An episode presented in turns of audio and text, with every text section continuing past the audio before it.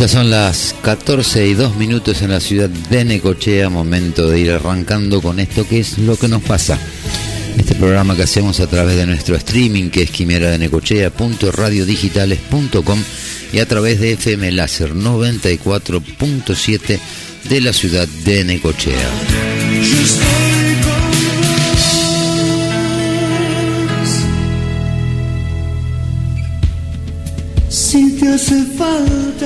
Cuento que estamos en la ciudad de Necochea con una temperatura de 20 26 grados, una térmica de 28, vientos del cuadrante norte a 17 kilómetros y la humedad relativa del ambiente es del 52%.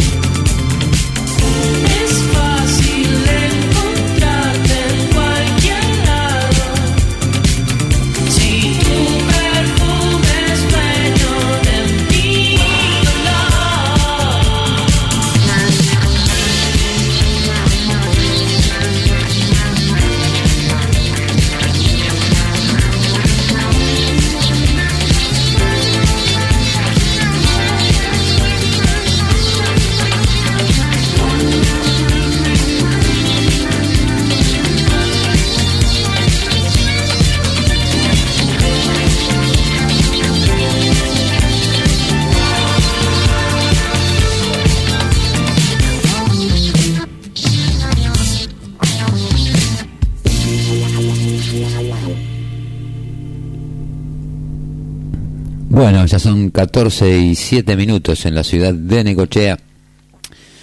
Vamos a ir arrancando, no, no adelantamos mientras hacíamos la apertura el, el flyer que mandamos habitualmente.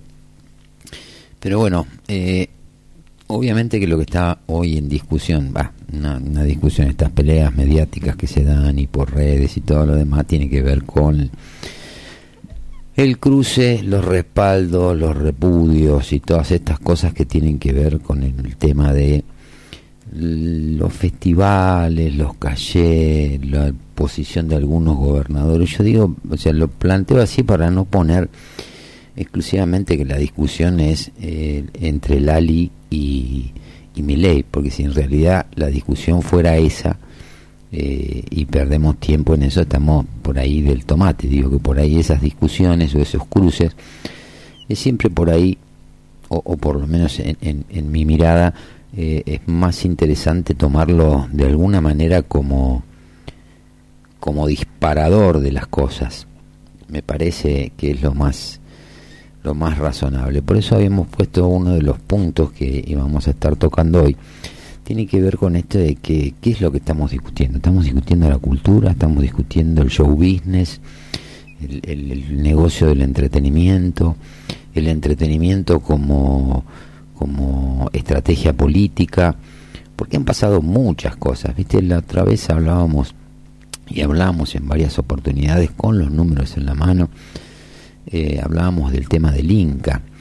Eh, y por ahí ese tema no se agota solamente ahí, uno tiene que ir y ver también, nosotros lo hemos visto, lo hemos chequeado, eh, todo lo que tiene que ver con el desarrollo de, de contenidos audiovisuales a través de la Universidad de 3 de Febrero, que también ahí hay cosas raras, pero lo que sucede es que lo que hay son matrices que permiten que haya que sean matrices muy permeables y que se permite fácilmente que eh, se pueda sacar ventaja de eso. Entonces, por un lado tenemos esa discusión relacionada con el Inca, con la Universidad 3 de Febrero, donde por ahí te aparecen nombres de, de, algunos actores que por ahí es como que son muy muy muy recurrentes y esto no tiene que ver con con la calidad de, de- esa persona como artista, esas son cuestiones que están totalmente fuera de discusión, aunque por ahí en otras oportunidades te aparecen nombres donde, por ejemplo, en el caso de los shows, vos ves que eh, hay, hay artistas que cobraban cachet y hacían convenios con la provincia de Buenos Aires por 20 presentaciones en el año, sujetas a disponibilidad del artista, y por ahí lo que se pagaba de cachet no tenía ningún punto de comparación con lo que esa misma persona podía vender o recaudar vendiendo tickets.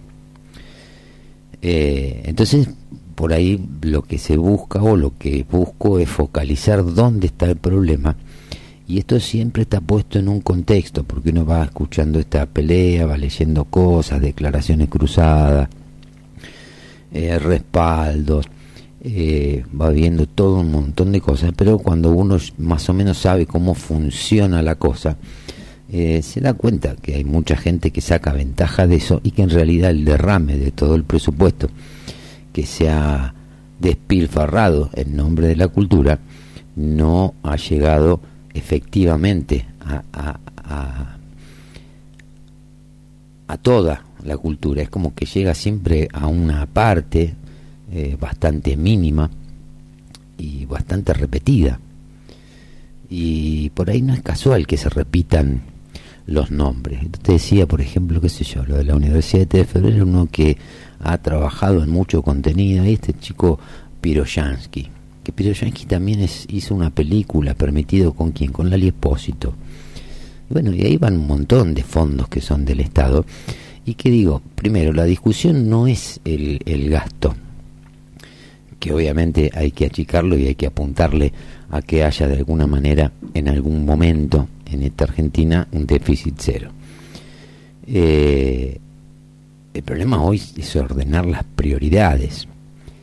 Y mientras uno va viendo estas cosas de ordenar las prioridades y ver qué es lo que está haciendo bien, qué es lo que yo creo que están por ahí un poco desfasados en el tiempo, con tirarle de mínima, independientemente, de cuál fue la modalidad por la cual se eh, llegó a la, a la jubilación, yo creo que es imprescindible que ya tomen algún tipo de medida para reforzar en general los saberes jubilatorios, sobre todo aquellos que hoy por hoy, eh, aún teniendo dos beneficios, pues pueden tener una jubilación, una pensión, y esas cosas eh, no llegan. Y esa gente que desde hace años no recibe ningún tipo de ayuda porque como entre los dos saberes están arriba de la mínima, pero hoy la mínima quedó recontra rezagada, no representa prácticamente ni el 30, el 40% de las necesidades habituales que puede tener un jubilado. Entonces yo creo que ahí tienen que tomar medidas y rápidamente, así como las van a tomar ahora con el tema de algún tipo de ayuda para que los padres eh, más de clase media no tengan que cambiar los chicos de colegio y algún tipo de voucher para el tema de la compra de, de los útiles escolares. Entonces, pero bueno, pero independientemente de, hablar de las medidas que vamos a hablar y vamos a ver de qué se trata y cuál es la situación realmente y por qué a veces no amerita demasiada eh, eh, demasiada aclaración porque está a la vista de todos. Todos vemos qué es lo que pasa especialmente en los sectores de menores recursos y sobre todo en los jubilados porque no podemos estar cuestionando, o sea, sí podemos en realidad estar cuestionando lo que hacía Massa cuando estaba frente del ANSES, que pateaba los juicios y hacía en cuanta apelación era posible con los fallos para no pagar la reparación histórica, para no pagarle las, los saberes mal liquidados y todo lo demás, y ahora estar como diciendo, bueno, no hay plata y no hay plata para nadie. Hay ciertos sectores que deberían estar eh, en la cabeza de, las prioridades, creo yo. Sobre todo teniendo en cuenta que yo todavía no logro definir si en realidad lo que se está proponiendo desde la oposición es realmente no dejarlo hacer o en realidad lo que están queriendo es forzar que se siga haciendo lo que se venía haciendo. Emisión, el gasto público expandido, imposible generar recursos, pues ya hay una asfixia impresionante en materia impositiva para las empresas. Pero bueno, eso para mí es el contexto, por eso yo pongo todas las discusiones en ese contexto. Si tú pudiéramos analizar cada punto o cada discusión o cada debate que se abre en abstracto, y qué sé yo, por ahí serían otras las medidas que se pueden tomar, por ahí serían otras las soluciones, pero es imposible porque esto es un conjunto de fenómenos que se van sucediendo eh, de manera continua. Entonces uno no puede decir, la discusión esta que está mediatizada, que tiene que ver con la cultura, que tiene que ver con todo eso que venimos escuchando en este último tiempo, eh, es una discusión que hoy por hoy, dada las circunstancias, dada la realidad en la que se encuentra el país, y que imposible, sería muy muy infantil pensar que esto que estamos viviendo ahora es pura y exclusivamente producto de los 70 días de gobierno de Javier Milei. Quien no quiera ver eso, eh, me parece que está partiendo de un diagnóstico medianamente equivocado. Pero bueno, pero es lo que hay. Con el tema este de, de Lali eh, y de Milei, uno ve y, lee y escucha y habla con gente que es medianamente de, del palo, gente con el cual uno tiene trato, tiene relación.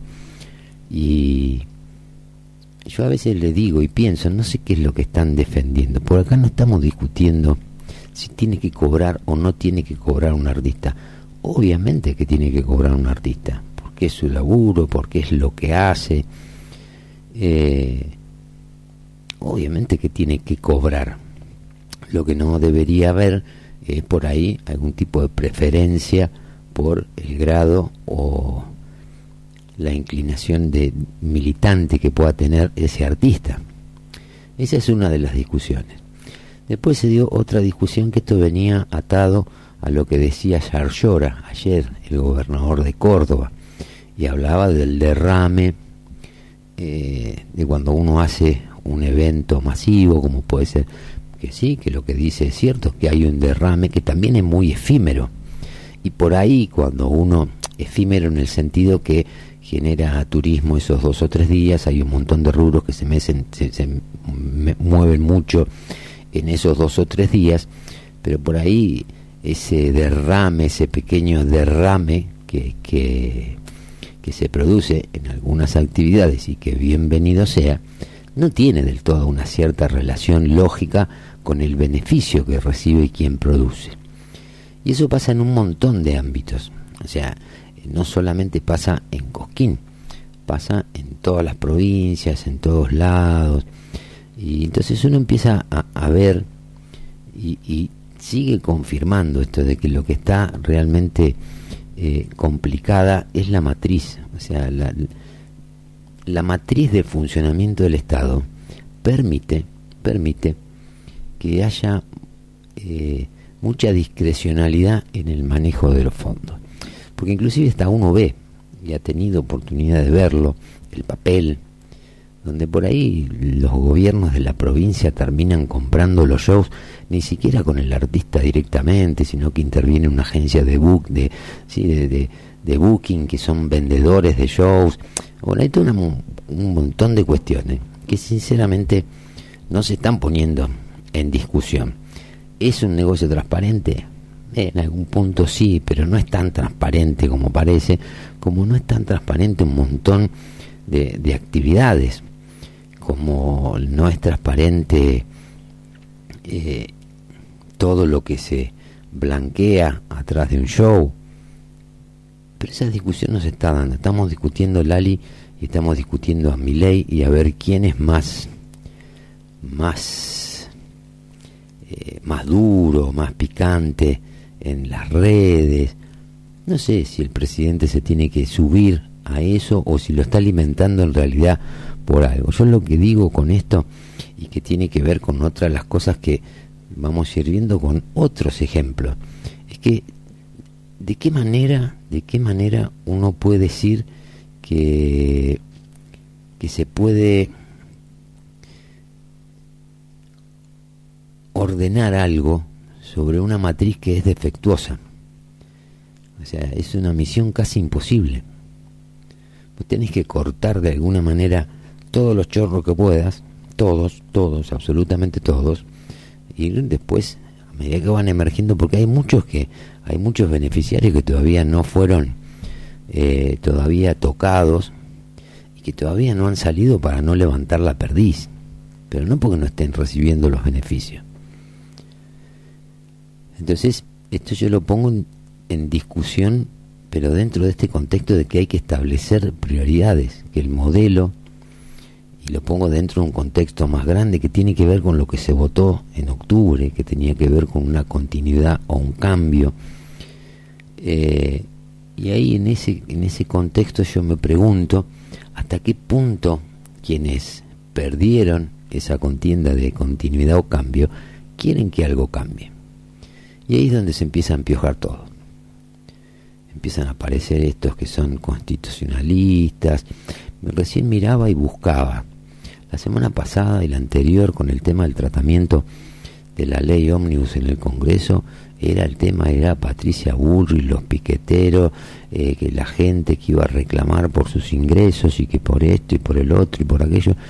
Ahora se tranquilizó todo, no pasa nada. ¿Dónde está Bregman ahora? ¿De qué está hablando? No, no, no tiene nada para decir a raíz de lo que se está discutiendo en este momento. Va a seguir hablando de ajuste, ajuste, ajuste. Mi pregunta, ¿se puede seguir sin ajustar, sin sincerar o sin tratar de buscar una cierta equiparación en los valores relativos. Uno habla con la gente y la gente no sabe cuánto valen las cosas, cuánto tendrían que valer, si valen lo que realmente vale o valen, la está pagando menos o más que lo que debería pagarla. O sea, en ese contexto, por eso hablo de esta matriz y decir uno se puede ordenar de esta manera, eh, yo creo que no. Y con el tema de la cultura, como con un montón de, de cuestiones donde administraciones anteriores se apropiaron de esa simbología como interés superior. Eh, la cultura, por definición, es el, el conjunto de, de, costumbres, acervos y cosas que tiene una sociedad. O sea, la cultura no es un artista, es un emergente por ahí de la cultura de cada uno de los lugares. Eso es lo que es la cultura por definición.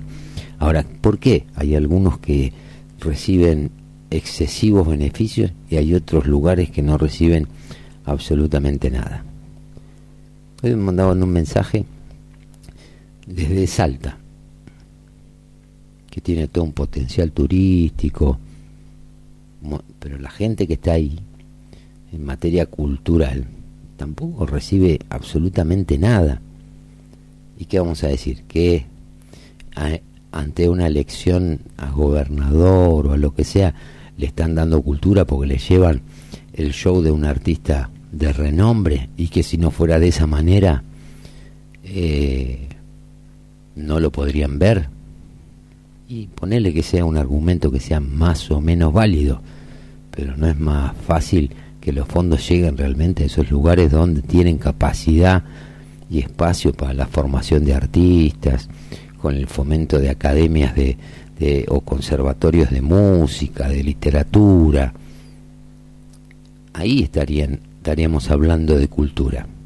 Y yo lo que estoy viendo, que lo que estamos discutiendo por ahí, tiene más que ver con el show business o con la industria del entretenimiento, donde entran en juego los pesos y no entran en juego las costumbres, que otra cosa. Yo veo que la discusión está pasando por ahí. Y si yo paso la, la discusión, la sigo pasando por ahí y no me queda mucha alternativa para no pasarla, no creo que un recital del Alepósito, independientemente de las capacidades que tiene a nivel artístico, sea de un gran aporte cultural si lo ven 20.000, 100.000 o 300.000 personas. ¿Qué es lo que aporta a la cultura? por ahí a la cultura termina aportando mucho más, un montón de contenidos más under que, lo que aporta llevar un show musical a un lugar del país como si te estuvieran regalando algo. Entonces ahí creo que el tema de la cultura es como que para mí ya con esas eh, definiciones eh, creo que la cultura queda fuera de discusión y definitivamente lo que estamos discutiendo es otra cosa completamente distinta. Y esa cosa distinta que se, se, se, se, discute eh, empieza a ramificarse, por un lado, por el lado estrictamente económico, las empresas de entretenimiento, los productores de show, que tienen argumentos si quieren para poder justificar el gasto o algo algo de eso. Pero pueden tener un argumento pero un fundamento realmente no lo tiene. Y después se abre la parte política. Y ahí cuando uno ve de dónde salen los respaldos o de dónde salen los cuestionamientos, hay queda claramente definido que esto tiene que ver con una cuestión que no tiene absolutamente nada que ver con lo cultural y que tiene que ver con una cuestión de entretenimiento, de show business y con una cuestión política. Entonces cuando uno va mirando, insisto, todas estas discusiones es imposible no meterlas eh, adentro del contexto. O sea, Lali no tiene, Lali ni nadie, hablamos, hicimos alguna vez con alguna consideración con respecto al posicionamiento que había tomado Copani y un montón de cosas que fuimos viendo durante muchos años. Pero durante muchos años eso fue una canilla que estuvo abierto, abierta, que es parte, porque ahora te dicen, eh, sale un artista como Moyo a decir, eh, nosotros eh, los artistas el único poder que tenemos es llegar a la gente, cantar para la gente y no somos responsables eh,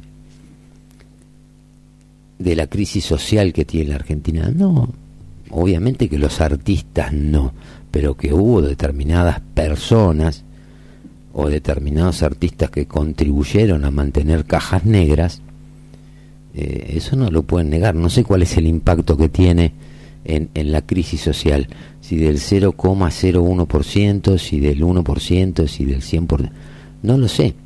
Pero acá parecería ser como que nadie se hace cargo y nadie quiere dar la discusión como se debe dar la discusión. Porque para cuando hay una productora o un productor que tiene un montón de beneficios, y esta es la parte que por ahí no la ven, y a veces van más a lo seguro o van más a donde está aceitado el sistema, eh, hay un montón de productoras que se rompen el lomo eh, haciendo las producciones, también contratan gente, las bandas van con los mismos músicos que van a Cosquín, eh, se utiliza el medio de transporte, camiones para llevar la técnica, colectivos para transportar a los artistas o a la delegación de los artistas, pasajes aéreos, pero no todos tienen los beneficios que tienen algunos productores. Eso es una mentira porque sea, así como ellos se arrogan eh, la excusa de que ellos no son parte de, la crisis social que vive la Argentina, tendría que leer entonces por, por, por contraste que todos los productores son iguales a ellos o todos los artistas son iguales a lo que ellos defienden. No, no es así.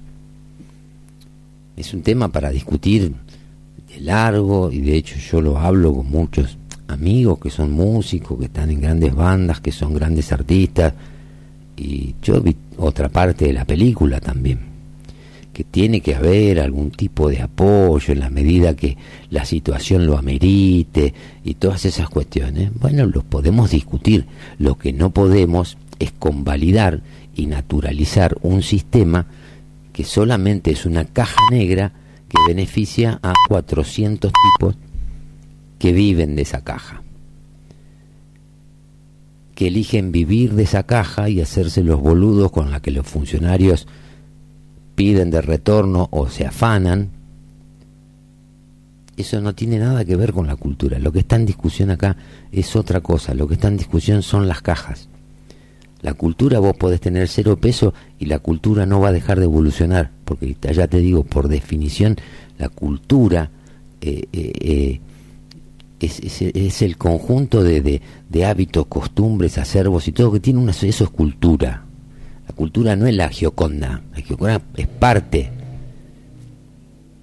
Y otra cosa es eh, la cultura y otra cosa es el folclore popular, pero no estamos hablando del folclore en cuanto a, a, a esto de, de, la samba o la chacarera. El folclore es la manera en que se, de alguna manera, se, se expresa esa cultura general que hay en las sociedades.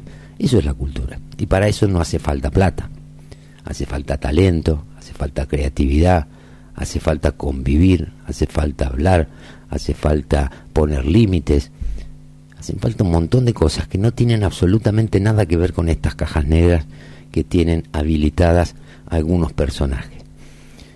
Yo lamento que el presidente se meta en esta discusión porque le está dando un peso específico que no tiene. Yo no conozco, no, no escuché nunca un suicidio masivo porque Lali Espósito no va a tocar a tal o cual lugar. De hecho, vienen artistas que vienen acá a la Argentina. Averigua cuánta, cuánta, cuánta plata si tuvo que poner el Estado cuando trajeron a Taylor Swift. O cuando lo traen a, eh, a, Roger Water. O viene Paul McCartney. Son todos emprendimientos privados que podrán tener algún beneficio, pero no hay una caja armada para que se sirvan de ahí con la excusa de la cultura y que ni siquiera están haciendo realmente una lectura correcta de lo que es la cultura. Todo el presupuesto que se gasta lo meten adentro de la cultura, lo meten adentro de ese interés superior, que es la parte cultural del país, pero se la chorean toda algunos más discretos, otros menos discretos, otros con escrúpulos, sin escrúpulos. Ponele lo que vos quieras. Pero me parece que es una discusión que no hay que, que, seguir teniéndola. Y esto te decía que ayer me había quedado, no la tiene por ahí más, más conceptualizada esta chica Lemoine, que es diputada, que es la de los disfraces y lo demás y dentro de todo lo devaluada que puede estar por cómo le pegan en la red y todo lo demás, dijo, vos podés ser artista, podés ser, pero con ese criterio, con el criterio de que, bueno, yo soy artista y el artista tiene que vivir del... ¿Sabes cuántos millones de personas hay en la Argentina que no pueden lamentablemente laburar de lo que les gustaría o de lo que sienten? A mí me hubiese encantado jugar los Pumas. Entonces, ¿qué van a hacer? Van a armar un ministerio para que Fabián juegue los Pumas evidentemente el problema está en la matriz. Entonces, a esa matriz que es defectuosa, basada, como les digo siempre, en tres, en tres pilares que son recurrentes, eh, eh, repetitivos, eh, infaltables en toda caja, en todo proceso de la administración, tiene que ver con la discrecionalidad, tiene que ver con la corrupción y tiene que ver con la impunidad ahora están haciendo un poco más de ruido porque están queriendo vender una película que en el fondo eh, no estaría pasando del todo tal cual te la quieren vender. Y de hecho, entre otras partes, entre otras cosas, a raíz de eso también, no a, raíz del Ali, pero digo, termina apareciendo ayer a la tarde Cristina Fernández. Pero bueno, son todas estas cosas que tienen que ver con describir un poco el contexto, es decir, pero ¿por qué decís esto? Y te lo digo porque esto, esto, es así, están los números, están las cosas. Digo, hay muchas coincidencias, como te decía, pero no por dar un nombre y un artista. Te digo, cuando vos te metés en la universidad, en, en, en, la Universidad Nacional de 3 de Febrero, y ves los contenidos, y ves la cantidad de cosas que hizo Piroyanqui, y viste, es uno de los popes de, de esa caja, merecido o no, no lo sé pero también hay un montón de actores en el interior del país que nunca tienen la posibilidad de grabar un, ni siquiera un cortometraje. Entonces ahí, ¿dónde ponemos? ¿Qué es lo que está proveyendo el Estado para la cultura? Pero bueno, pero la cosa es larga, vamos con dos temas viejitos y volvemos. Oh.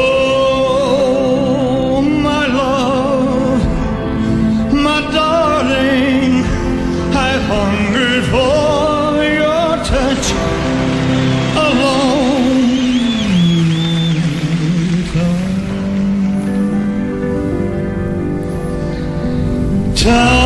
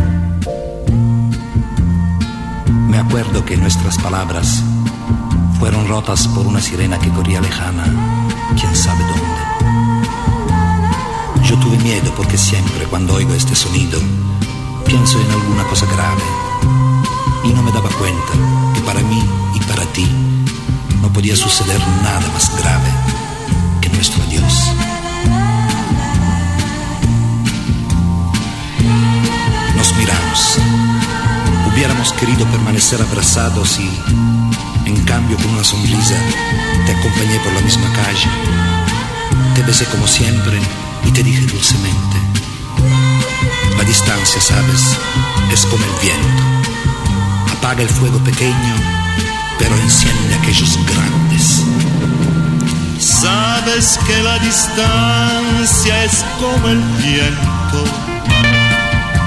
se lleva con el tiempo de un olvido. Haya pasado un año, es un incendio que me quema el alma. Yo que creía siempre ser más fuerte funcionaba amor en olvidarte.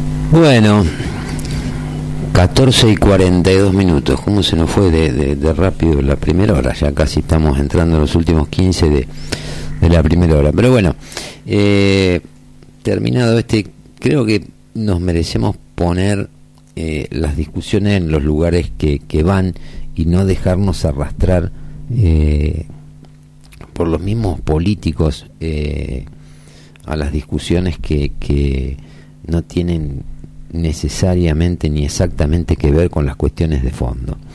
Creo yo, porque si no estamos siendo funcionales, ellos quieren que la pelea y la discusión pase por ese lado y nosotros acá vamos viendo, como siempre digo, tratamos de ver el panorama más o menos completo y en qué circunstancias y en, en qué escenarios se están dando las cosas. Estamos en un momento donde hay mucha agitación en el sentido, viste, de esto de de,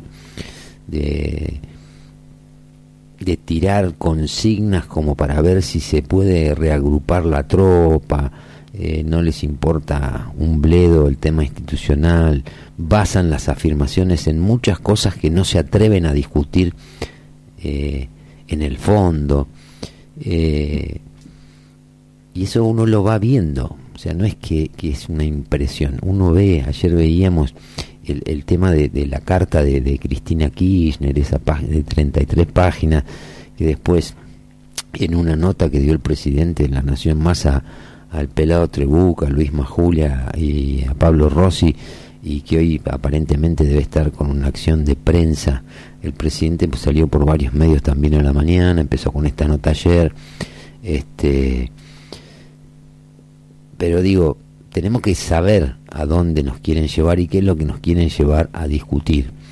Eh, así como pasó, porque esto, eh, digo, son cosas que se repiten, se instalan determinadas cuestiones eh, en los medios que no son, pero ni cerca, son los problemas de fondo que tiene la gente. entonces, ahí, si nosotros nos, nos enganchamos en esa, eh, tenemos perdida la batalla, pues estamos discutiendo, estamos entrando en una discusión que es hueca. Lo que acá lo que hay que discutir son las cuestiones de fondo. Si uno, ¿qué van a hacer con el tema? ¿Cómo le van a corregir independientemente del plan de ajuste que todos sabemos que es imprescindible?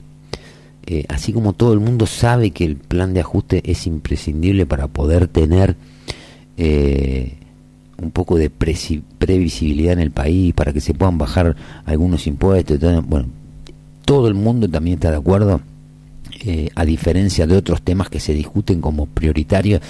Así como la gente está de acuerdo en que el ajuste es imprescindible, la gente también está de acuerdo en su gran mayoría, y te diría casi en la totalidad, que el tema de un ajuste al ingreso de los jubilados es urgente.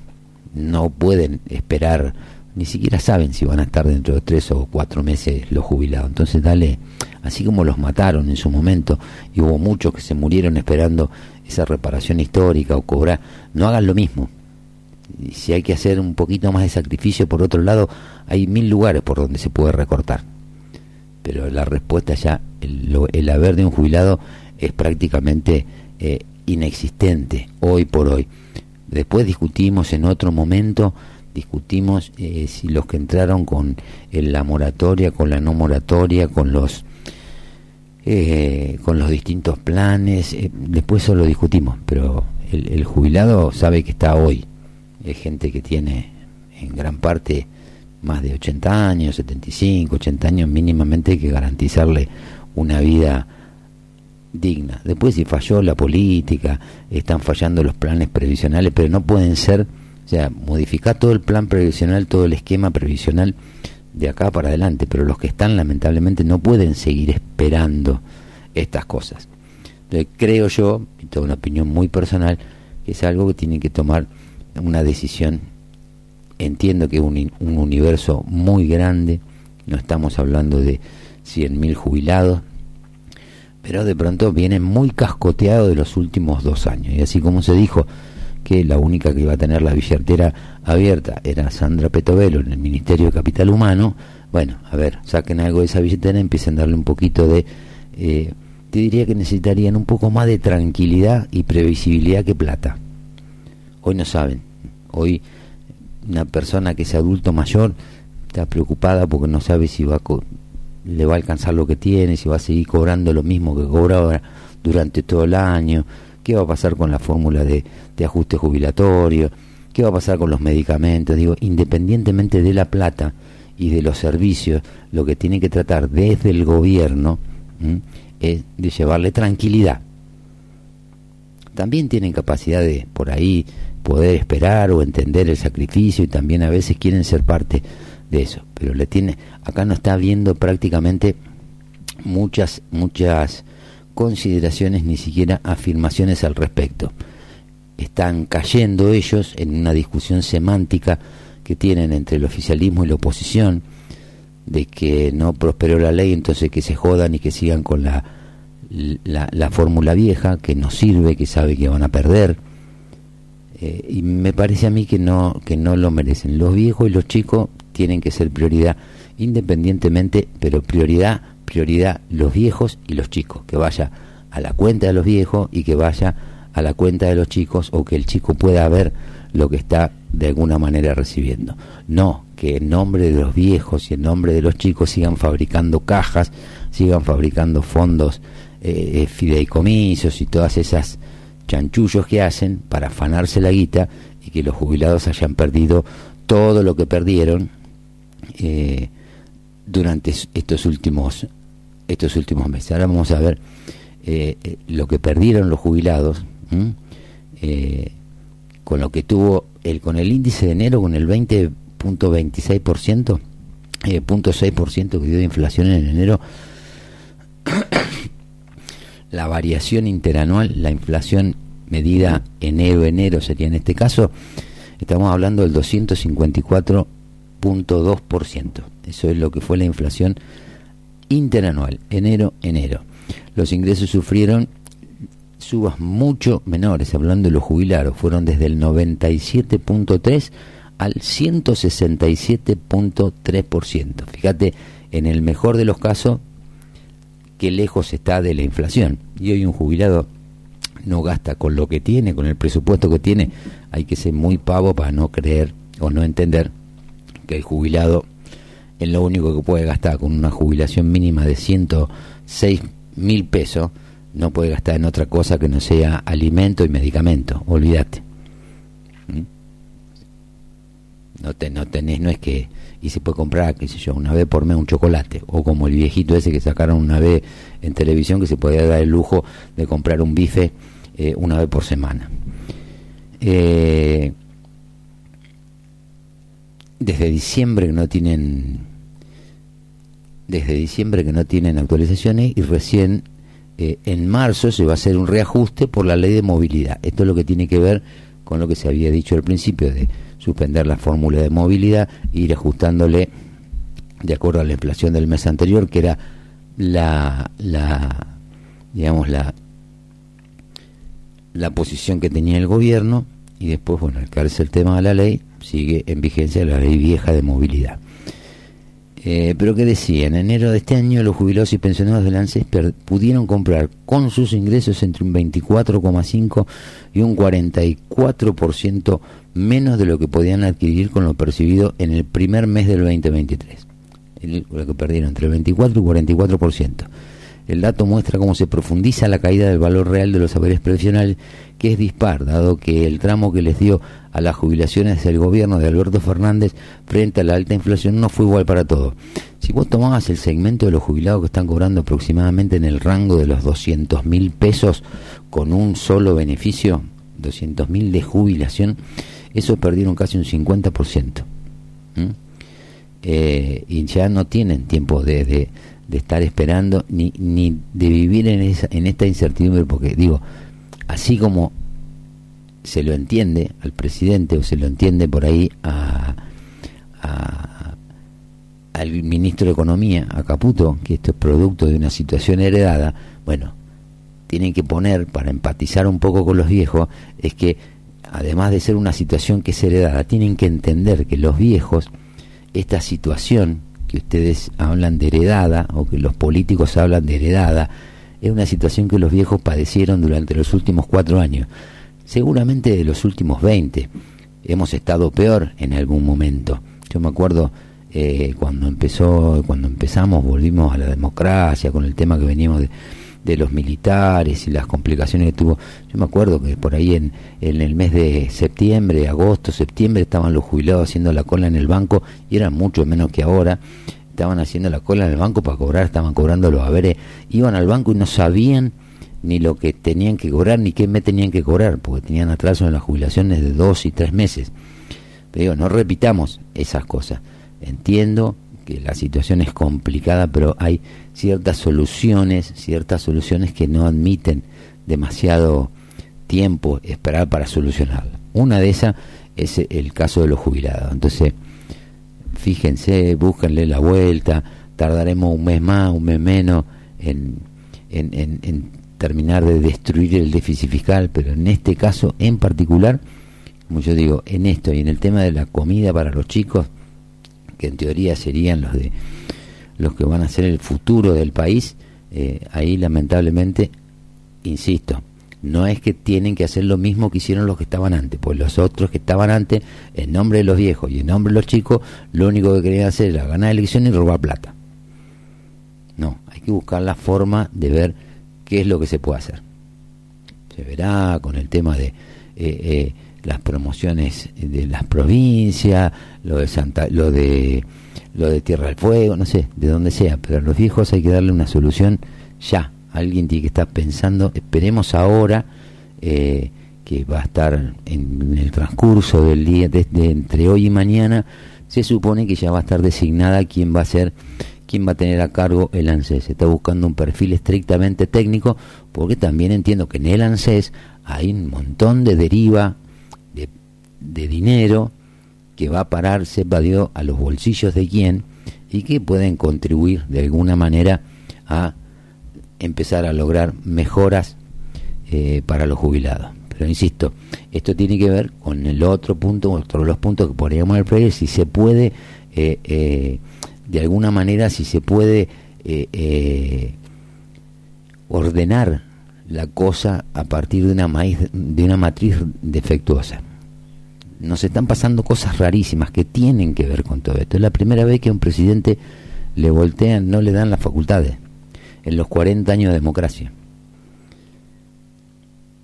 Entonces, eh, eso no es gratis, eso no es eh, casual. Y hay que decirlo con todas las letras.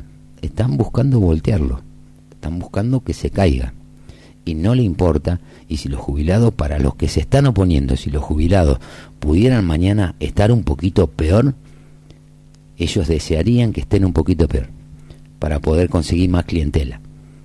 Porque así construyeron el poder durante los últimos 20 años, fabricando pobres, diciéndoles que le van a... Y después la gente terminó dependiendo de los antojos de la reina Batata o el otro zombie de Alberto Fernández o el siniestro de masa para ver qué le daban o qué no le daban.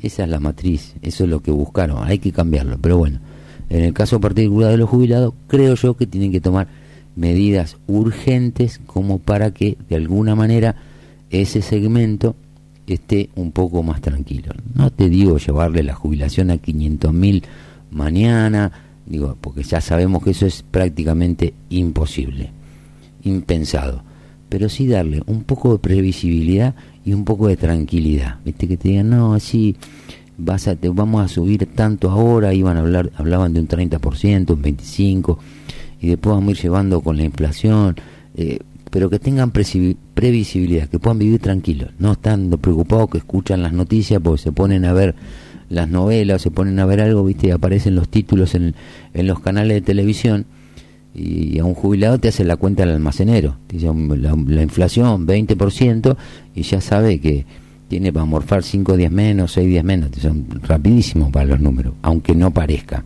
Podrán ser lentos para manejar un cajero, para manejar una computadora, y no todos. Pero hay que darle señales. Y si es señales con plata, mejor todavía. Y después, obviamente, tienen que mostrar los resultados, porque muchos están bancando el ajuste a la espera de, los resultados. y también la gente va a querer los resultados y va a querer que no se dejen torcer el brazo por toda esta runfla que se está oponiendo porque no quiere negociar los privilegios. Por eso siempre digo lo mismo, hay que analizar todo en un mismo contexto, en un mismo escenario, porque está todo pasando en simultáneo y, y todo pasa a la vez y están, son cosas que están relacionadas unas con otras, ¿viste? No se pueden analizar los problemas, como te decía, en abstracto, hablar nada más que de las retenciones, hablar solo de los jubilados, hablar solo de los docentes, hablar solo de los gobernadores. Hay que analizar todo. Porque, como lo dijimos durante todo el año pasado, atrás de cada decisión hay personas, personas de carne, hueso, que tienen nombre, apellido, que tienen una historia de vida, que tratan de vivir como pueden. Entonces, ese, esa visión, por más libertario o por más libertad que, que, le quieran imprimir a la cosa, esa visión no se puede perder. ¿Mm? Se puede convivir con eso y dar todas las plenas libertades que quieres, que quieras. Porque la libertad no es que se arreglate como puedas. La libertad es otra cosa. El liberalismo habla de otra cosa. El, el, anarcocapitalismo es otra cosa. Digo, hay ciertos sectores que no pueden esperar mucho tiempo la respuesta y lo que es peor, no pueden esperar mucho tiempo más señales, perspectivas, certidumbre, cosas en las que puedan de alguna manera estar, aunque se tengan que quedar en la casa mirando televisión, pero que puedan estar tranquilos, no que estén con una pistola en la cabeza no sabiendo qué es lo que le puede pasar mañana. Pero bueno, vamos al corte de las 3 de la tarde con un poco de música y volvemos.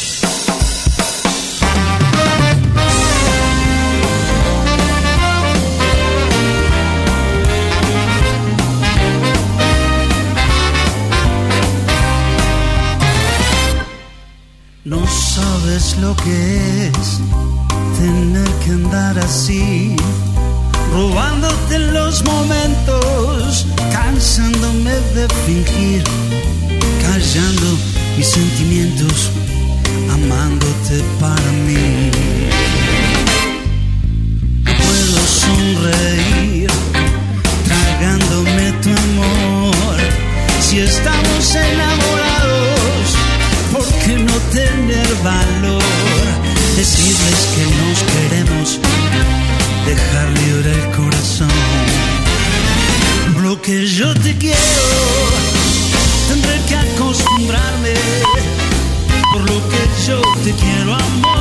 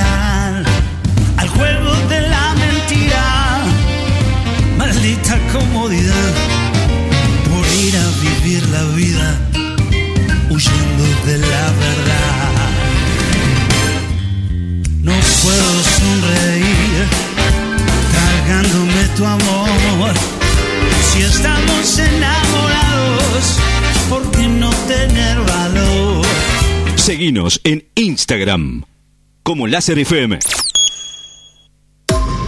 La base de datos de virus ha sido actualizada. Dos DJs, dos DJs hacen de tu evento la mejor fiesta. Matrimonios, baby shower, cumpleaños, empresas, para niños y también para adultos. Cumpleaños de 15, casamientos, con sonido, luces, karaoke, animación y mucho más. Dos DJs, tu show, todo incluido en el precio. Con buen precio y nos acomodamos a tu presupuesto. Estamos a tu orden. Somos hacedores de fiestas. Dos DJs, una fiesta. Comunícate con nosotros y te pasamos tu presupuesto. 2262 5353 20 2262 530979 Dos DJs, hacedores de fiestas.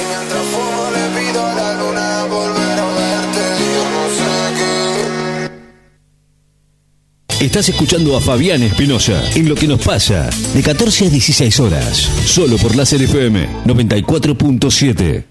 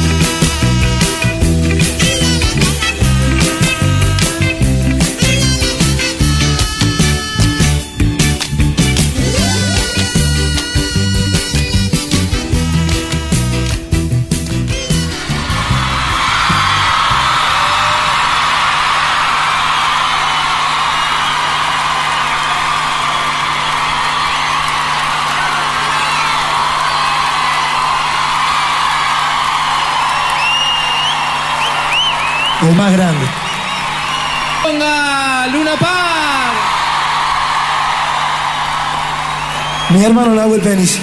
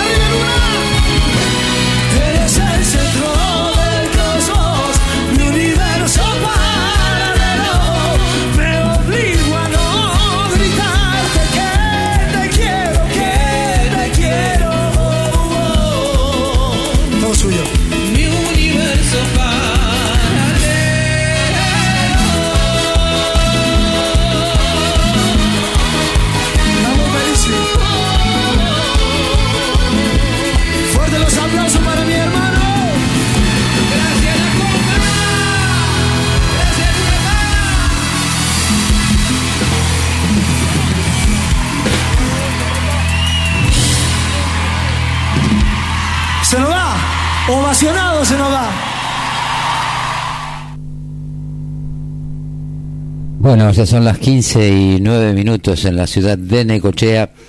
Vamos a seguir transcurriendo esta tarde de, de hoy es jueves, jueves 15 de febrero del 2023. Ya se va febrero también y el pescado sin vender. Bueno, dentro de esta lógica de medidas que se van tomando y todo lo que va pasando y tratando de poder restablecer de alguna manera el, or el orden otra vez en la Argentina, pues veníamos muy mal acostumbrados en un montón de aspectos, en un montón de aspectos, no solamente en cómo se, en, lo que tenía que ver con el manejo discrecional de los fondos, la impunidad, la corrupción.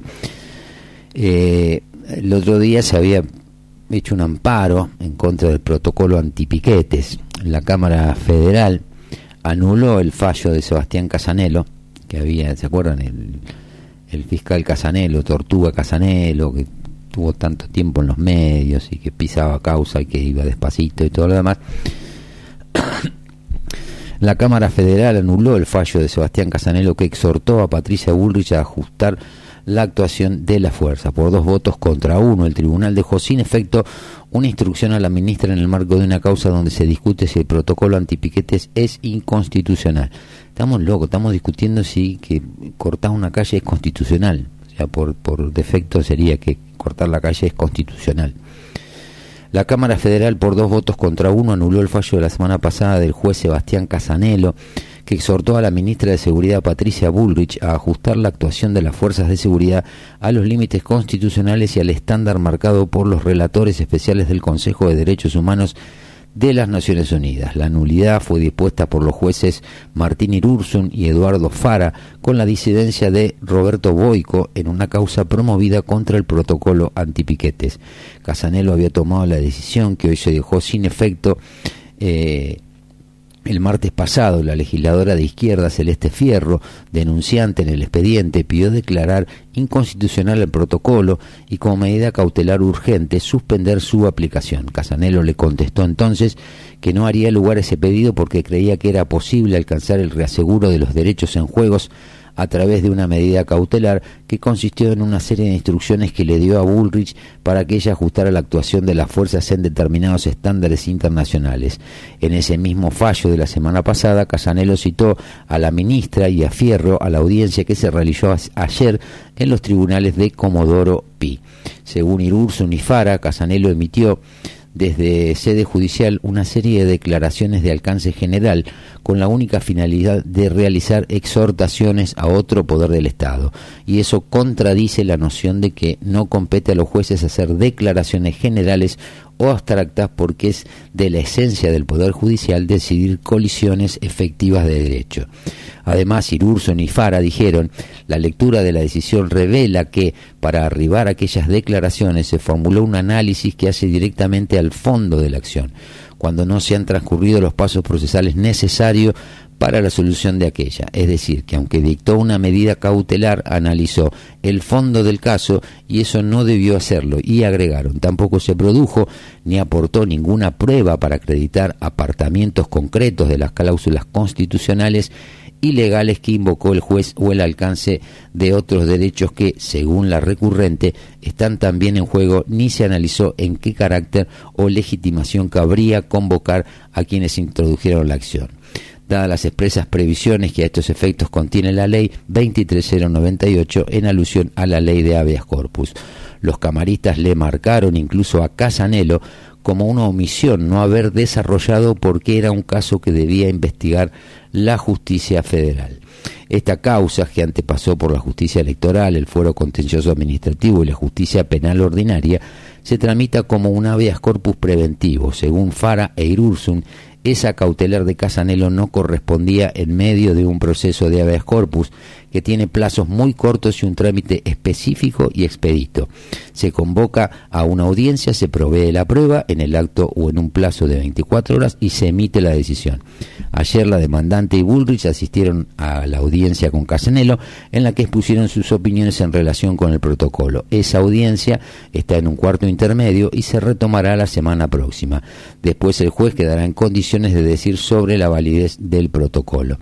El fallo de Casanelo en el fallo de la semana pasada en el que exhortó a Bullrich, Casanelo citó las observaciones que hicieron los relatores de la, de la ONU al protocolo antipiquetes y a su posible apartamiento del estándar internacional en orden a la protección del derecho de reunión pacífica. Se trata, recordó el juez, de un derecho cuyo contenido y alcance está principalmente determinado por la observación general número 37 del 2020 del Comité de Derechos Humanos, órgano encargado de vigilar el cumplimiento de las obligaciones contenidas en el Pacto Internacional de Derechos Civiles y Políticos, un pacto que tiene jerarquía constitucional para la Argentina.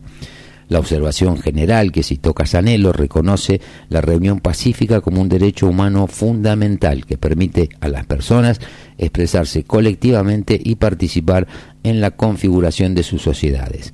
En base a esa observación, los relatores destacaron Recordó el juez que solo en casos excepcionales, precisamente cuando ya no es pacífica o si hay indicios claros de una amenaza inminente de violencia, se puede dispersar una reunión. Y dijeron que considerar a toda reunión como violenta o delictiva es una decisión contraria al estándar internacional de protección. El juez recordó, además, que la Comisión Internacional de Derechos Humanos y su Relatoría Especial destacaron en un caso de Cuba la importancia de proteger el derecho de reunión y de protesta para la defensa de la democracia y de los derechos humanos, y otro en Venezuela, que el gobierno debe proteger las manifestaciones pacíficas para que la gente pueda expresarse sin temor a posibles amenazas, actos intimidatorios o violencia, como arrestos, arrestos o detenciones arbitrarias o campañas difamatorias. Los relatores remarcaron además, en referencia al protocolo de Burri, que el registro y uso de la información personal de las personas reunidas debe estar sujeto a los límites constitucionales y legales. Esto lo recordó Casanelo. Los mandatos de los relatores advierten sobre el periodo de que el protocolo, en los términos en los que fue escrito, habilite el accionar de las fuerzas de seguridad por fuera de los estándares de protección internacionalmente reconocidos con el consecuente sacrificio de derechos fundamentales. Casanelo cuestionó entonces que el gobierno no hubiera respondido a las observaciones de los relatores. Acá lo que se está discutiendo no es el derecho a la protesta, acá lo que está hablando es el tema de cortar las calles. Es, son dos discusiones distintas. Le vieron un agujero, un hueco ahí para meterse y tratar también de tablar eso, de trabar eso. Pero bueno, hoy están reclamando, se está reunido el, el Consejo del Salario, hay una reunión piquetera ahí, pero por cierto están todos en la veredita. Parece ser que entienden de lo que de lo que se está hablando. Nadie le está prohibiendo el, el, el derecho a la protesta, a la huelga, pero bueno, parecería ser como que no queremos cambiar, eh, eh, no queremos cambiar la lógica, queremos seguir en este, eh, porque esto eh, eh, es un país donde yo siempre digo lo mismo, somos un psiquiátrico asilo, asilo abierto y encima estamos habitados, ese, ese, ese, ese psiquiátrico está poblado por una especie que es altamente y fácilmente psicopateable. Entonces nos llevan a discutir cosas que protestar pueden hacer todas las marchas, todas las reuniones que quieran en la Plaza de Mayo, en Plaza San Martín, donde se les ocurra. Lo que no pueden es cortar la calle, que es lo que generalmente buscan, complicarle la vida a la gente que quiere, pero parecería ser que esa gente, el que quiere ir a laburar, el que quiere llegar a, a, a a la facultad, el que tiene que ir a estudiar, el que tiene que ir al colegio, el que quiere ir a ver a los nietos, a los esa gente no tiene derechos y parecería ser como que la ONU tampoco se ocupa de eso. Pero bueno, es Argentina, qué sé yo. Muchos tampoco nos vamos a enloquecer la vida tratando de, de descifrarla, porque este, como dice el, el dicho siempre, Argentina, un país o Argentina no lo entenderías. Eh, bueno, acá estaba buscando para, para leérselo textual, eh, lo, que se, lo que es el concepto de cultura para que entendamos que hasta los mismos que quieren estar defendiendo algo ni siquiera saben de lo, exactamente de lo que están hablando. La cultura se concibe como un conjunto de conocimientos compartidos por un grupo de individuos que tiene una historia común y participan de una estructura social. En este caso estamos hablando del país. Eso es la cultura. Después lo que estamos discutiendo eh, son algunas, eh, algunas cuestiones relacionadas con lo artístico, con otra cosa que no tiene que ver con la cultura. No dejemos que se apropien de la cultura, por más que sean músicos reconocidos. No dejemos, porque ya nos están convenciendo, repiten tantas veces la palabra cultura, que al final terminamos creyendo que ellos son la cultura. No, y no son ellos la cultura, la cultura es otra cosa. La cultura es una cosa completamente distinta a lo que están eh, eh, tratando de argumentar para defender algunos privilegios. Vamos con algo tranquilito y volvemos.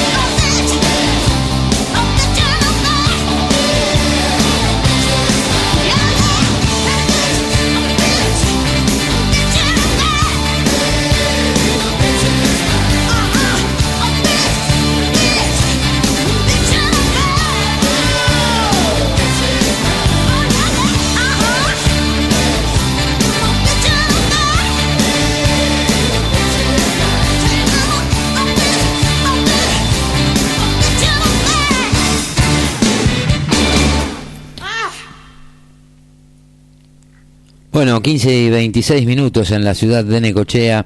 Seguimos transitando la tarde con esto que es lo que nos pasa. Eh, ayer estuvimos hablando un poquito de algunas imágenes que se fueron viralizando con un parador en la playa. Eh, tras la denuncia de irregularidades en el Parador Neptuno, la acción municipal se activó. Pero ¿por qué no se clausuró? Mientras tanto, decenas de turistas afectados expresaron su malestar a través, en este caso, ND, en un periodo, un portal local, desencadenando una serie de medidas y preocupación en la comunidad. Las denuncias de irregularidades ambientales en el Parador Neptuno generaron preocupación luego de que se viralizara un video de vertido de aguas jabonosas en el Parque Miguel Lillo. Numerosos turistas reportaron síntomas gastrointestinales luego de consumir productos del parador. Autoridades municipales realizaron inspecciones de comercio, bromatología y obras sanitarias tomando muestras de agua para su análisis, aunque se confirmó la reparación de la pérdida de agua grabada en los videos. No se, no se procedió con la clausura preventiva sino con una intimación para cumplir con las normativas. Ahora el concesionario, según fuentes municipales, deberá concluir con lo requerido, si no podría traer consecuencias. Según fuentes de bromatología, el propietario del parador admitió la existencia de problemas en el drenaje de aguas jabonosas, los cuales fueron reparados. Sin embargo, el parador fue infraccionado por irregularidades en la cocina, comprometiéndose el concesionario a realizar las reparaciones necesarias. Con respecto a la perforación de agua que podría estar contaminada con Escherichia coli, que data del 90, evidentemente fue contaminada con el agua de los drenajes por estar en un nivel más bajo del que debería estar. Se hizo un encamisado para reparar el daño ocasionado y tomaron muestras de aguas nuevamente. En el caso de estar contaminada habrá una perforación nueva, informaron fuentes de, de bromatología a NDN. Todos los drenajes de la cocina caían a la boca de la bomba, que estaba a un nivel más abajo de lo que era el piso, ahora con el encamisado hecho debería solucionarse, aunque si la napa está muy contaminada se presume que el análisis de agua podría dar con presencia de bacterias no aptas para el consumo. Aunque el pozo fue clorado, se aguardan los resultados de los análisis realizados tanto por bromatología como por un laboratorio privado contratado por el concesionario. La situación sigue siendo objeto de seguimiento por parte de la comunidad que ya expresó su descontento en las redes y por parte de las autoridades municipales. Es necesario que Necochea tenga concesionarios que estén a la altura de las circunstancias cumpliendo sus obligaciones, brindando servicios de excelencia acatados a las normativas vigentes, desarrollando unidades turísticas que no solo les den ganancias, sino que aporten a la comunidad turística local. Bueno, parece que esto va, qué sé yo, estas cosas eh, son los, es el emergente de, de, de años y años de falta de controles, eh, volvemos a lo mismo, por eso siempre hablamos de esto de la matriz, ¿viste? El tema concesiones, el tema habilitaciones, que hay un montón de negocios que están con los trámites empezados, que nunca se terminan, que se vencen, documentación que se vence dentro de los expedientes. Y la municipalidad, por más que estén habilitados los comercios, tiene que hacer las inspecciones. Y tiene que hacer las inspecciones en todos los lugares que corresponda hacerlas. No en algunos lugares sí y en otros lugares no. Porque esto pasó porque pasó y parecería ser como que no es una cosa, eh, porque van apareciendo testimonios de gente que va haciendo comentarios o va dando su opinión sobre los diferentes portales que publican esto, que misteriosamente parte del aparato de propaganda publica bastante poco. Después hay una cuestión personal con respecto a si eh, es socio o no es socio, si... Eh, digo, el problema no está en los... No los nombres es porque la historia transcurre, se van sucediendo hechos históricos y lamentablemente o afortunadamente cada uno de los hechos van teniendo nombre y apellido porque los protagonistas son personas. Pero digo, lo que no debería pasar, y esto por ahí eh, puede sonar a, uno, a una utopía, es que el sistema no debería permitir que estas cosas pasen. Para eso tiene que haber legislación, que legislación que esté ayornada a los tiempos que corren, tiene que haber mecanismos de control, tiene que funcionar un poco más el Consejo Deliberante, todo lo que es la parte de inspección, de bromatología, de industria, comercio, tienen que ser por ahí más regulares, más efectivas, por ahí dejar de gastar eh, eh, plata en, cosas que no tienen gran trascendencia y que también nos tocó acá un poco, viste, esto de lo que vivimos el año pasado con la fiesta de, de- del aniversario de Necochea, que era una cierre de campaña medio encubierto. Y si bueno, tengamos bien a los inspectores, que hagan su laburo, que, que no estén en una situación donde eh, eh, tienen que ir a poner la cara a un lado y a otro lado no pueden ir a poner la cara. Digo, son cosas que pasan, pero insisto, esto no tiene nada que ver con, la- con las personas en sí directamente. El problema no es la persona. El problema es que el sistema admite estos excesos. Este, el sistema es muy permeable a que todas estas cosas pasen. Porque ahora fue el, caño del desagüe, probablemente de la pileta que usan como bacha para, para, para lavar los platos. Pero si hay que controlar eso, hay que controlar si están cumpliendo con el plan de obra pública que tienen que hacer todos los concesionarios, hay que ver si todos los negocios de gastronomía están en condiciones, y cumplen con las normas. Hay legislación para eso, pero hay que tener la legislación, de alguna manera también ir ayornándola, y por el otro lado tienen que existir los mecanismos de control. Pero cuando sistemáticamente dentro de un plan eh, eh, orquestado se fueron... eh, desmantelando los, los mecanismos de control o, los, o, o las, o las dependencias de control, y el que te vaya o no te vaya un control depende por ahí más de un funcionario eh, político que del la- laburo que tiene que hacer el, el que es funcionario de carrera y sabe cómo se tiene que inspeccionar un negocio, no sé, de gastronomía, de ropa, una cancha de pádel, una cancha de fútbol.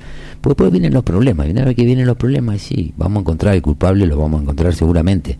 Pero el tema es que las cosas funcionen para que no tengamos que lamentar problemas, para que no tengamos que lamentar consecuencias. Eso es lo que pasa.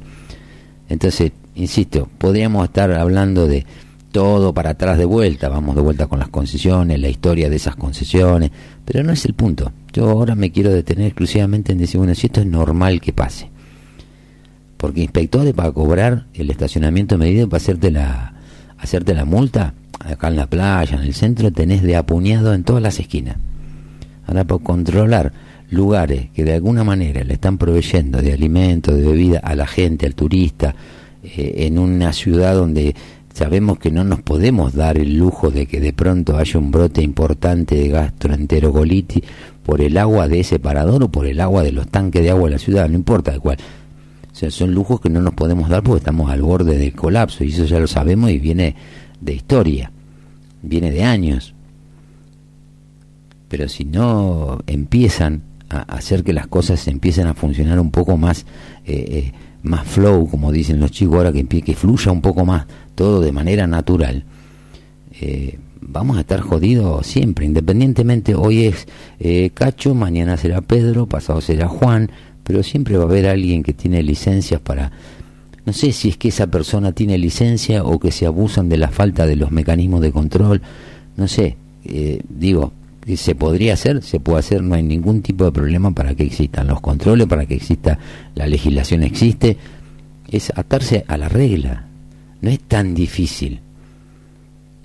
Después discutimos, otro día de vuelta discutimos el, tema de, de, de, las concesiones, de los personajes, de los amigos del poder, esa es otra historia. Digo, acá se pueden llegar a, a tener problemas serios, Eh, es así de, de sencillo es una ciudad relativamente grande, no tan grande, pero que hay ciertas cosas que no deberían suceder. Vamos con un poquito del averizo.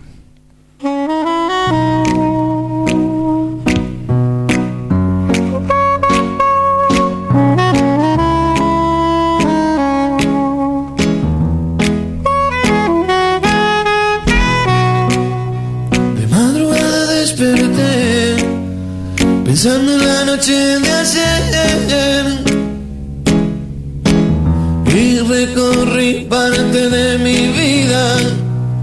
muchos sueños que perdí y algunos que siguen aquí.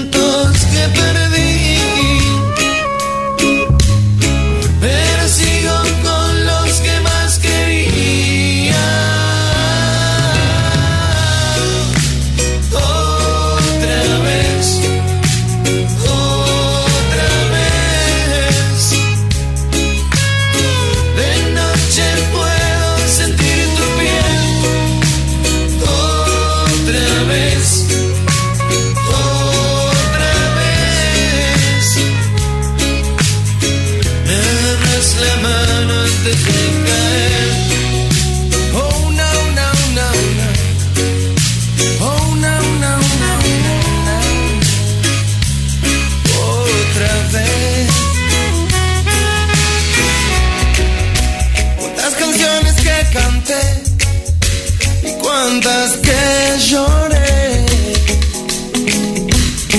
Pero sigo cantando porque es mi vida. Cuántas noches te perdí.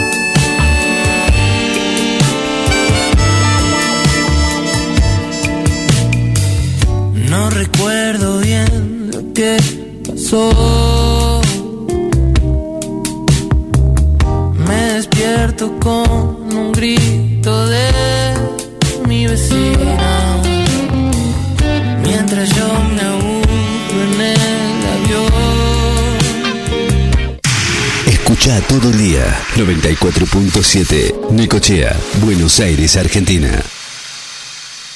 Seguinos en Instagram como Láser FM. Verano. Escucha los clásicos. Escucha música electrónica. Y escuchás más música las 24 horas. Todo el verano. En NEC Electrónica no solo reparamos, sino que además tenemos el servicio técnico que vos necesitas. En comunicaciones, instalaciones especializadas en radio, antenas, mediciones e instalaciones. Reparamos equipos de FM y además con la garantía de siempre. Consultanos. Acércate a nuestra página en Facebook como NEC Electrónica. Seguinos en Twitter como Láser FM. Bienvenidos al verano 24. 24 horas de buena música. Verano 24 por Láser FM 94.7. Estás escuchando a Fabián Espinosa en lo que nos pasa de 14 a 16 horas, solo por Láser FM 94.7.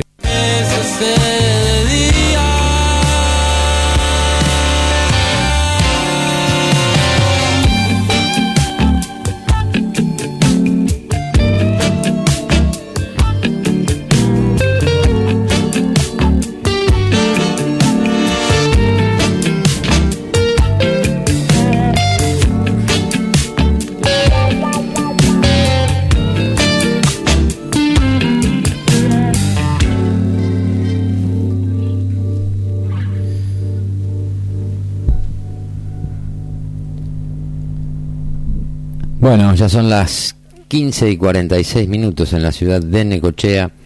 Vamos a entrar en los últimos 15 minutos del programa de hoy. Te cuento que el tiempo sigue acá, veremos cómo sigue el tiempo. Recién mandaban un mensaje por el tema de los controles. Eh, me comentaban que había un operativo grande ahí en el, en el puente, en el Dardo Rocha, de tránsito y policía. Eh, el tema de los controles, muchachos, no nos engañemos más, no están funcionando como deberían funcionar. Tienen que ser periódicos, regulares. eh, hay que estar encima de las cosas. Hay que estar encima. Eso es, eso es lo que, lo que se llama la gestión. Después se le pueden dar distintas interpretaciones, pero yo digo que ahora, por ejemplo, hace mucho rato que no veo noticias o no veo comentarios relacionados con los operativos de alcoholemia en la playa.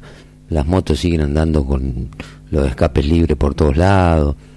Y, y eso es falta de control, eso no es una cuestión de, de, de animosidad contra alguien. Digo, no se puede controlar eso, no, no hay manera de, de...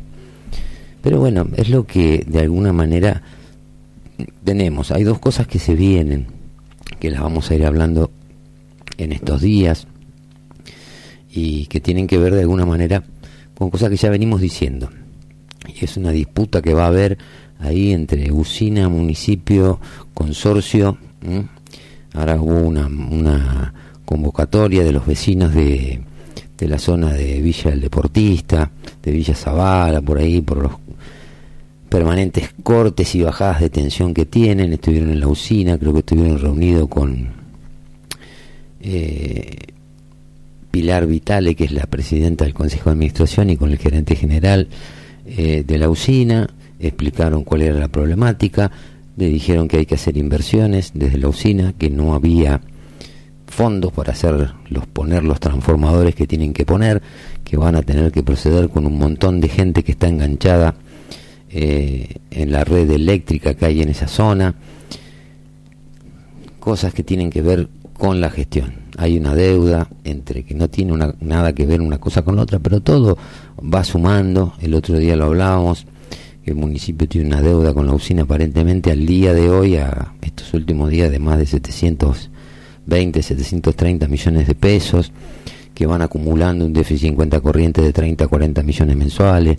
Digo, son todos problemas que tienen que ver con algo que se está discutiendo arriba, es el tema del fondo y de la racionalización de los fondos. Parecería ser como que eh, nadie quiere hacerse cargo de, de- del ajuste, pero el ajuste alguien lo va a tener que hacer. En algún momento tenemos que dejar de, de, de- de gastar plata. Por eso yo digo que las, las matrices y los modelos se van repitiendo en los distintos niveles de la administración del Estado, nacional, provincial, municipal, lo que sea, eh, se van repitiendo y esto es, bueno, y si no están en condiciones de encarar y de tomar las medidas que tienen que tomar porque son antipáticas, eh, bueno, den un paso al costado y pongan a gente que tenga la capacidad y tenga el coraje para para la gente quiere es que le empiecen a solucionar los problemas de alguna manera. Estuve reunida la comisión de transporte con eh, las, las empresas de colectivo que hablan de que el boleto debería costar 1.300, hoy ya no sabemos si tiene que costar 1.300,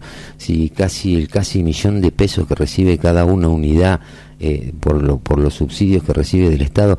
Lo dijimos el otro día, dimos el número, dijimos que en el interior del país hay 14.000 unidades que hacen transporte urbano de pasajeros, lo que daba más o menos eh, por cada unidad que estaba.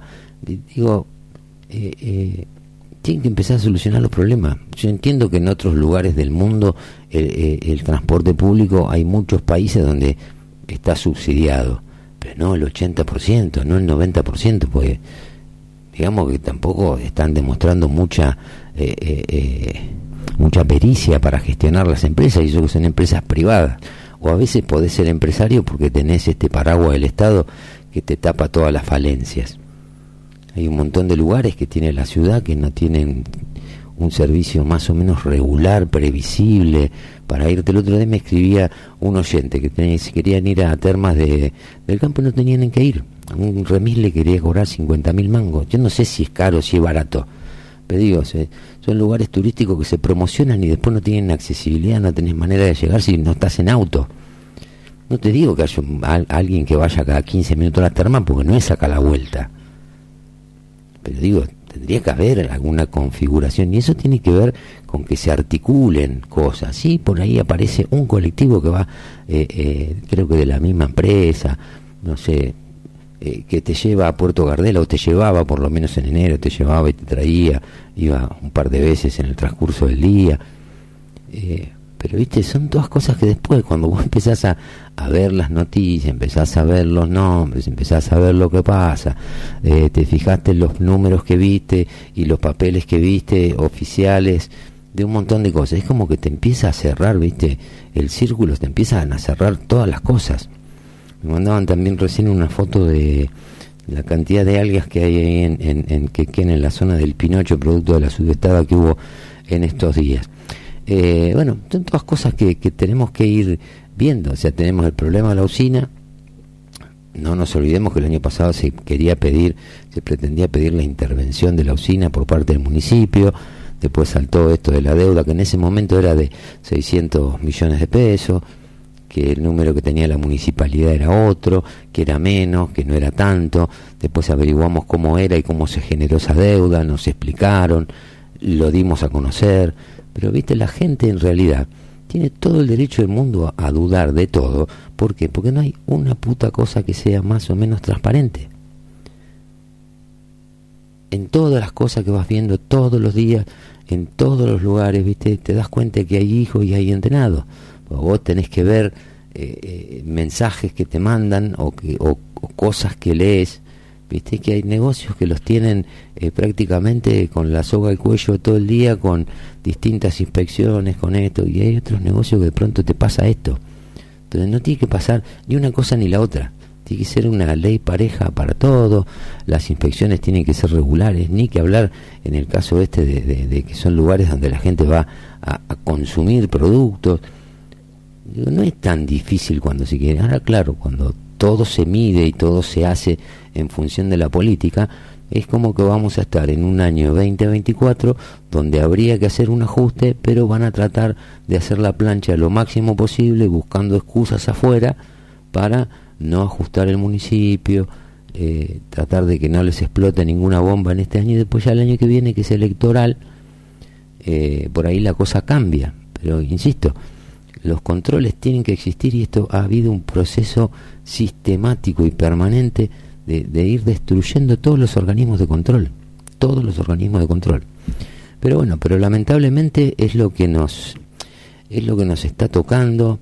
Eh, mientras tanto, el dólar está para abajo, casi un 3%, 1075 pesos. Eh, siguen algunas repercusiones. Salió Pedro Rosenblatt, el novio de Lali, el famoso cadete, a responderle al presidente. Yo, para mí, mi ley, no te tenés que meter en esa porque la gente ya lo sabe. No hace falta que vos le explique que están defendiendo una caja. Ya no hace falta, ya no hace falta más dar esa explicación. Ahora tendrían que pasar a, la fase siguiente.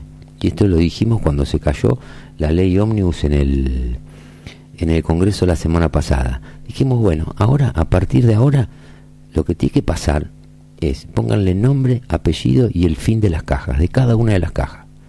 Porque ahora hacen denuncia a los gobernadores, al presidente, hay un despelote bárbaro dentro de la Unión Cívica Radical, entre la línea de Lustó y la otra línea que es un poco más oposición constructiva con Cornejo y otros dirigentes. Digo, esa discusión a la gente no le aporta ningún tipo de solución. No le están solucionando los problemas a la gente, siguen discutiendo eh, las mismas cosas. Por ahí sí lo que se logró es poner en, en debate algunas cosas de las cuales antes ni se hablaba. Bueno, ahora ya aprovechemos que hay algunas cosas que se empiezan a hablar para que le pongan nombre y apellido. Pues si no parece permanentemente una casa de brujas. ¿Viste? No sabes si en realidad están buscando los responsables para, para, para castigarlo o para sacar un rédito político o para ver hasta qué punto pueden avanzar para que forzar una negociación a que cada uno pida y obtenga lo que pretende. Y todo eso se hace en detrimento de la gente, que es la que termina no eh, teniendo las soluciones. Un tema que hoy por hoy no se habla y no se animan a proponerlo, lo ponen solo como enunciado desde la oposición y desde el gobierno. Decir, bueno, ¿cómo se va a recomponer la situación salarial? Yo entiendo que tiene que haber inversión, que para que haya inversión tiene que haber ahorro, para que haya ahorro tiene que haber superávit y no déficit, eso lo entiendo todo. Pero mientras tanto la gente, donde más del 30 al 40% de los trabajadores formales están por debajo de la línea de pobreza, y ni que hablar ahora, ahora cuando se den los números de la pobreza, tienen que ver con el último semestre del año pasado, lo que vamos a ver ahora. Cuando le pongan la inflación de diciembre, de enero y de febrero, ese número tiene que multiplicarlo por lo menos, ponerle un 20, un 30% más. Bueno, ¿cómo se va a solucionar? Porque hay ciertas cosas, yo estoy de acuerdo en que se corten las cajas, se corten los privilegios, se corten todos los curros. Pero la gente por ahí no está en condiciones de esperar eh, a que ese resultado que va a llevar un proceso y un tiempo reacomode las cosas, porque mucha gente la está pasando mal. Estamos hablando del 50%, estamos hablando del 50% de pobreza en la Argentina con una economía total y absolutamente encorsetada. 50% de pobreza te da con un dólar de 300 pesos, 300 y pico pesos que era el que tenía masa, con el sistema de precios cuidado, con el sistema de los subsidios, con el sistema de, lo, de los bonos y de toda la, la, zaraza.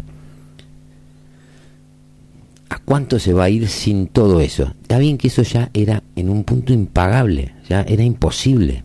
Y no tenés por el otro lado la posibilidad de expandir la economía, porque la presión fiscal para mantener eso es tan grande, tan, tan grande, que ya no hay incentivo para invertir absolutamente en nada. El tipo que tiene 500 mil dólares y te dice, voy a poner un negocio, pero llevarlo a un psiquiatra y que lo medique, pues está loco ese tipo. Ese tipo en seis meses le quedan los 500 mil dólares metidos dentro del negocio en bienes y útiles que después no se lo puede vender a nadie, pierde el capital de trabajo porque se lo va comiendo. Esa es la realidad de la Argentina. No es esto si, si se enriquece Caputo, los amigos, los empresarios. No, no pasa por ahí la discusión. Entonces, bueno, ahora que se da el debate de las cajas, de los fondos fiduciarios, de toda la mafia que hay en la política, de los chocolates, de los muguersas, de todo esto que van apareciendo. Bueno, pónganle nombre, apellido y cuál era el fin de esa caja. Entonces, por lo menos tenemos un dato un poco más concreto. Y vayan viendo, vamos a ver qué pasa hoy con la reunión de, del salario, que se reúnen y dicen, sí, no, ahora en vez de ser 150 mil va a ser 280 mil. Y después no, no sirve para nada, porque los los precios y las cosas están viajando a una velocidad producto de la descompresión de la, de la economía encorsetada que teníamos y que ya era inviable, que pueden ponerlo en 300, 400 mil pesos, que el mes que viene ya eso te quedaste corto también. Entonces, bueno, creo que tenemos que empezar a mirar las cuestiones de fondo y ver cómo van a solucionar, eh, digamos, la diaria. No digo que la gente va a tener que, obviamente, pagar en parte eh, eh, este ajuste y este cimbronazo, pero nadie te está diciendo, viste, van a ser cuatro meses, tres meses, cinco meses, ocho meses, diez años. Ahora de pronto